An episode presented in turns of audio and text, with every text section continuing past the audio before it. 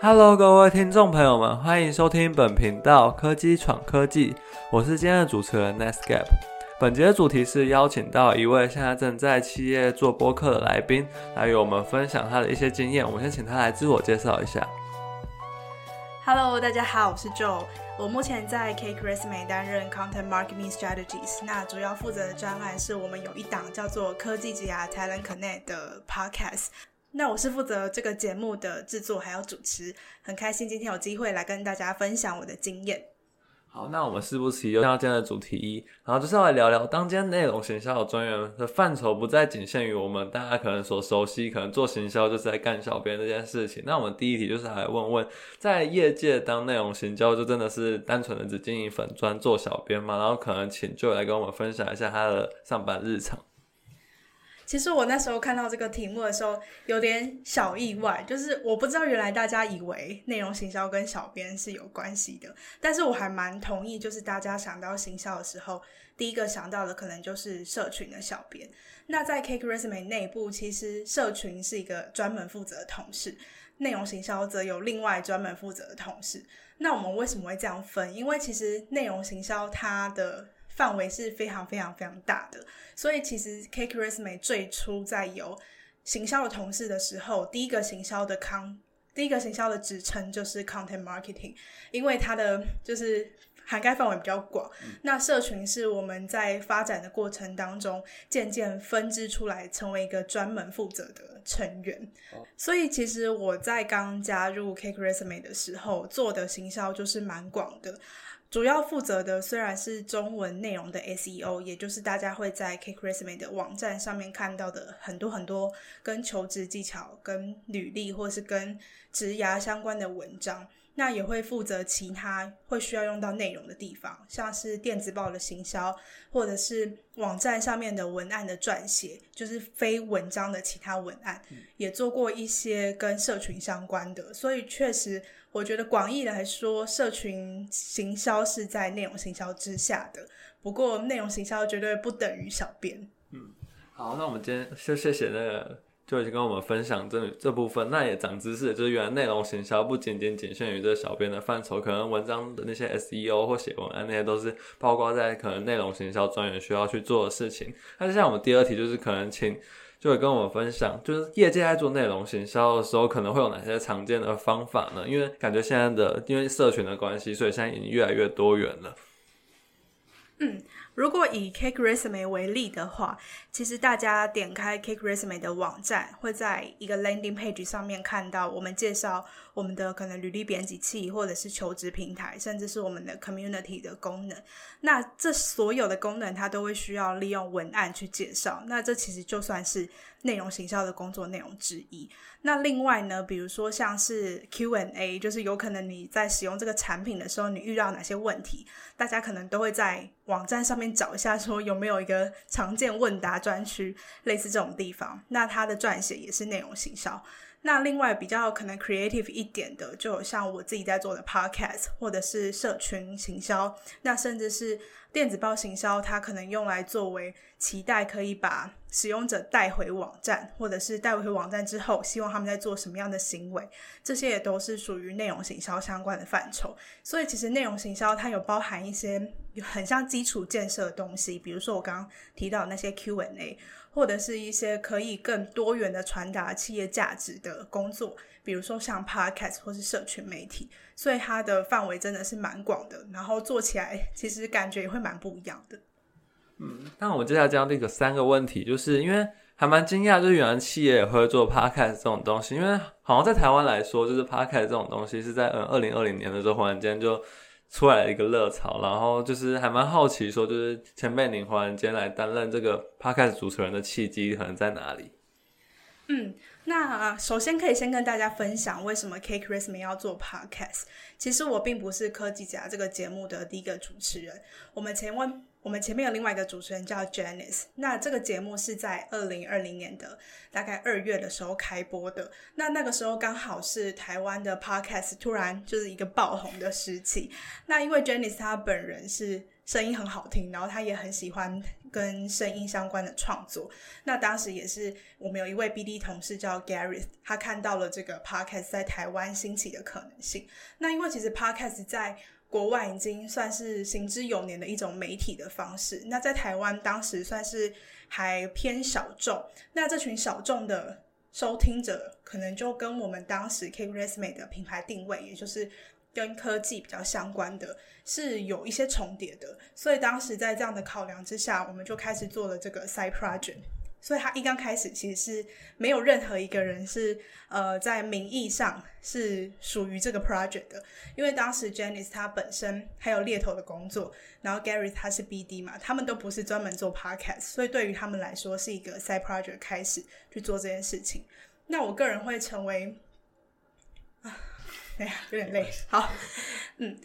那后来呢，在大概这个节目开播了半年左右的时间，我加入了 Cake Resume。那当时我其实算是参与了这个专案，但是我并不是前期筹备的人，我只是以我文字的专长去帮他们整理访谈的内容。那前期的可能像邀约来宾啦、准备访纲、录制等等，我都是没有参与的，但是我也非常熟悉整个流程。那后来大概在二零二一年的八月左右的时间，那时候 Janice 她有新的人生想要去追求，所以她就离开了团队。那当时她没有主动的询问我说要不要接这个 podcast，因为她会怕带给我压力。但后来就他没有问，但是我们的 CEO 自己来问我，就变成老板直接问这样子。那因为其实我个人是觉得，呃，有观察过 Janice 的主持的经历。呃有观察过 Jenny 主持的过程，觉得还蛮佩服他的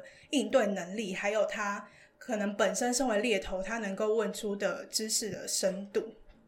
所以其实自己还蛮想要训练这个部分的。那也不可讳言，就是当时客观来说，我确实就是整间公司里面最适合接这个位置的人。那当时就是保持着一个不排斥，并且有点想要训练自己。一些能力的心态去接下这个节目。哦，原来如此。那第四个问题就是，因为毕竟这样子 podcast 虽然可能那时候已经爆红，但毕竟也是一个新的和方法。那就是可能在过程中一定会遇到一些挫折嘛。那就是请前辈来分享一下，就是可能遇到一些挫折或获得的一些成就。嗯，呃，虽然说 podcast 在台湾。经历了爆红阶段，已经发展到现在两三年左右的时间。但是，呃，大家如果有在关注一些可能 podcast 产业的报告，就可以发现很多节目就是开了，但是又很快就停更了。对，就是其实死掉的节目也是蛮多。那我觉得其中有一个蛮大原因就是 podcast 它至今，呃，我个人认为它还没有走出所谓的。同温层就是，呃，听众还是蛮局限在某一群的人。那也因为呃，podcast 收听的管道的关系，所以我觉得它不像是 YouTube 一样那么容易的被呃圈外的人所搜寻到。所以其实成长会比较没有办法看到很爆发性的。那我觉得这个是我在经营科技夹这个节目的时候一直遇到的难题。那后来就是我发现，可能是需要跟一些自带流量的来宾合作。我觉得这是一个最快的方法。那当然，我觉得这个挑战就会是，那这些来宾他们本身所能分享的主题是否适合这个节目？那我们的听众呃是否能够对于来宾所分享的主题能够产生共鸣？这些都是在制作的过程中会遇到的困难。嗯，那过去有没有获得一些就是？一些好的记录，或者在访谈完会很有成就感的一些经经验呢？嗯，刚刚有分享到说我是第二个主持人，那我其实有点承袭着前一位主持人 Janice 她的做法在做节目。不过我当初接的时候，自己提了一个新的 idea，是因为我发现很多人听 podcast，他会固定听一个节目，是因为他很喜欢。这个节目里面的人，不管是主持人，或者是他可能是双口或多口相声等等，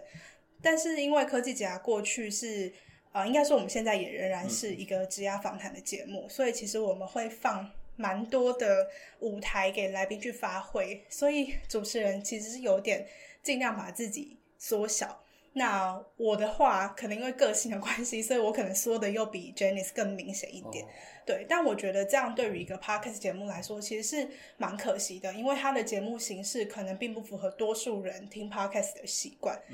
然后我也觉得说，呃，也蛮可惜，好像一直没有很多机会可以在节目里面让大家知道说，到底是谁。哪个团队，甚至是哪间公司在做这个 podcast？那当时呢，我就发想了一个新的企划，是我的支线，然后是在第四季的时候开始。那这个支线它相较于主主线的差别，就是支线是邀请我们的同事，Cake Resume 内部的同事来聊天，然后真的是蛮聊天的。那不会讲一些很比较艰涩或者比较专业的职涯的问题，那我们可能就是谈论一些求职技巧。或者是谈论一些职场的时候，大家可能人人都会想知道一些议题，比如说同事到底能不能当朋友 这类的。对，然后这支线后来的表现是越来越好，甚至有时候可以跟主线并驾齐驱。哇！然后我个人觉得这是呃，其实当初没有思考太多关于他成长的问 成长的问题啦，就当初比较是觉得说。想要多一点让同事或是让团队发挥的空间去规划，那感觉收获到不错的成果。那我们第五个问题就是因为这是出自我自己做 podcast 的一个经验，因为最近被上海商银邀去可能分享我自己经营 podcast 一些经验，然后去帮助他们，然后在跟他们讨论过程，他们就有提到说，就是有很多内容可能不能做啊。或者是一些内容尽量要避开之类的，可能就是想问问 Kate Resume 在做 podcast 的时候，是不是在把关上是也像他们那样很严苛的去管控要聊什么主题呢？嗯，我不知道你遇到的是怎么样的情景，但我可以分享我的经验，就是我们确实也有一些节目是跟企业合作，那跟企业合作的话，他们当然会有他们的期待，比如说。呃，不能讲竞品，对，不能聊太多，或者是呃，可能品牌有过去有一些负面的新闻，希望可以不要聊太多，或者是用什么样方法比较聊，呃，比较安全的聊，这些都会在事前先做一些讨论。那我觉得这是呃不可讳言的，但我觉得我这边会踩住一定要做到的事情，是我希望我我们的节目并不是。像是广编稿一样，很明显可以让人家看得出来这是买来的内容。对，因为我觉得听众听这个节目，他还是会希望可以得到一些价值，所以其实我还是会很在意说来宾本人他有没有办法分享一些更 inside 或是他更个人层面的经验，而不是而不是只是一直在跟大家分享说他在这间公司工作的感觉。那这是跟企业合作的部分。那如果不是企业合作的内容的话，我自己会觉得说，呃，我会很努力，然后很坚持要维持住来宾的专业性。对，所以当来宾他可能有一些口误，或者是他有一些感觉不不太确定、比较犹疑的时候。我就会呃把关这部分，因为我觉得来宾他们来参加我们的节目，除了分享他们的个人知识以外，其实也有一些人是想要建立他的个人的品牌。那我觉得这部分本来就是我们应该要帮对方把关的部分。对，那当然同时我在这个过程中也必须要去思考说，那 K Christmas 想要给大家呈现什么样的形象？那因为其实我们是一个呃希望大家可以探索呃多元的机会的。一个品牌的价值，我个人观察到，就是我们并不希望特别跟大家推崇说，推崇说，好难，什么样的产业或是什么样的工作一定是比较好的，就我们不希望在节目里面去呈现这样子比较的过程。但是当然，我们也不能阻止说来宾他们个人有这样子的价值观。但是如果说在节目里面，他可能。过多的讨论的时候，就会跟来宾 做一些讨论，对，就是呃不太适合，可能批评别的公司啊，或者是呃批评别的工作，对我觉得这就会是我们在把关节目的时候比较在意的地方。嗯，那就是刚刚也得到了还蛮多，就是像可能就会跟我们分享说，内容行销有那么多种做法，就是可能产品的 QA 啊，或者做些 SEO 都是包含在里面，以及刚才有提到这些把关上，可能也不只是仅说就是去限制一些不能讲的，像那些竞品的内容，也会去可能尽量去维持来宾的一些品质啊，或者说来宾有些话不能讲，要赶快去喊他。那接下来我们就进入主题二，就是希望就是 Joy 学姐以一些一个学长姐的身份，给我们大学生一点建议。那第一个题目就是因为有从从您的 LinkedIn 上面发现，就是您好除了上班的工作以外，下班也会去在非营利组织 Exchange 一的这样的一个组织去做那个就是帮忙。那也想知道，就是当初为什么会想要去进非营利组织的一个契机，以及您学习到了什么东西？呃，我加入 Exchange 的时候，大概是在我加入 K Resume 三个月之后。那当初会想要加入，我觉得最大的动力是。深感就是需要人脉的支援，因为 K Resume 当时，呃，应应该说 K Resume 的工作形式其实有蛮大的自由。那但是自由的同时，其实有时候会觉得有点无所无所适从。对，那其实会花蛮多时间，是会需要去尝试的。但有时候尝试的过程，难免会觉得不是那么有自信，所以会想要寻求一些前辈的建议。所以这是为什么当初加入 Exchange 的。原因，那收获的部分，我觉得确实也是在人脉的地方，因为其实 Exchange 里面真的有蛮多呃，在知名的公司，或者是有很多就有趣经历的前辈，那可能是你这一辈子你没有想过说会去这样的地方工作，会去这样的产业工作，或者是怎么会有人是累积了这样子的职涯经验。但呃，如果说你需要这些前辈的支援的话，其实你跟他们说你也是 Exchange 的成员，其实还蛮容易就可以获得，对，就是很和善的回应。对，那我觉得呃，若连杰是就感觉是参加了这个组织之后，可以马上累积很多的地方。那我们第二个问题就是，像就是因为就是您现在在做帮企业做 podcast 这件事情，其实算是一件我觉得自己很像是一个内部创新的一个动作。那就是会鼓励我们以后可能这些学生们踏入职场以后，在企业里面不只只是做可能日常 routine 的一些工作，而是去向可能上级去提一些自己创新的 idea，去尝试内部创新吗？哦，这是一个是非题，好。那我觉得，在选择是或不是之前，大家可能要先思考的是，你想要在什么样的环境工作，以及你希望你呃可以长什么样子，你的生活或者是你的工作。那如果说你就是希望可以做很稳定的事情，然后每天不会有太多突然的需求或者是突然的变化去。打乱你的步调的话，那你可能就会需要找一个平稳的公司，那他可能就不太看重内部创新，甚至是。他不鼓励内部创新，虽然说我想应该没有公司会这么直接的讲，但是这些文化可能都是在面试的时候，或者是找一些前辈聊聊可以观察的出来的。但我觉得，呃，现在在收听节目的听众们，应该很多人都是期待有比较求新求变的对对的工作的经验。那如果是这样子的话，那确实就是保持着一个创新的心态。嗯，甚至是勇敢的，真的踏出那一步去尝试。那如果说你能找到一个环境是非常鼓励创新，然后也包容失败的话，我觉得会是一个还蛮幸运的经验。嗯，那就是最后面就是也不免俗的邀请这位前辈跟我们大学生一句你可能想要跟我们说的话。好啊，如果对象是大学生的话，我其实真的会很想要鼓励大家可以多多的去尝试，因为大学的时候的机会成本。无论做什么选择都是低蛮多的。那我个人大学的时候虽然也是玩的偏疯，但是 我的选择其实并没有特别的多元。我当时其实就是还蛮留在系上参与系上的活动。但如果能够回到大学的话，我其实会蛮想要多尝试其他组织，或者是能够帮助我跨出舒适圈，然后拓展眼界的。那我相信大学的话，应该都是大家在人生当中，不管是时间或是金钱。的机会成本都比较低的，那我就会就是鼓励大家多多尝试。嗯，好，那我们最后面就来帮大家做一点重点整理。就是刚刚从学姐分享后，我们就可以发现有两个很重要的点，就是第一个就是在人脉的建立上，其实会对我们未来有很大的影响。像学姐。加入非营利组织，可能就是为了这个目的。而这人脉这件事情，就是累积我们自己的社会资本，也可以在我们未来可能要想要选其他工作，或甚至是踏入职场前，都可以获得一个就是他们的帮助，让我们能够更加更快的找到方向。而同时也要鼓励我们，就是去尝，就多多的尝试，以及去保持着一个创新的精神，然后就可以让自己一直保持着活跃嘛，然后就不会让自己死气沉沉的，就每天都只在做一样的工作。好，那我们今天科技闯科技的频道就到这里结束，谢谢。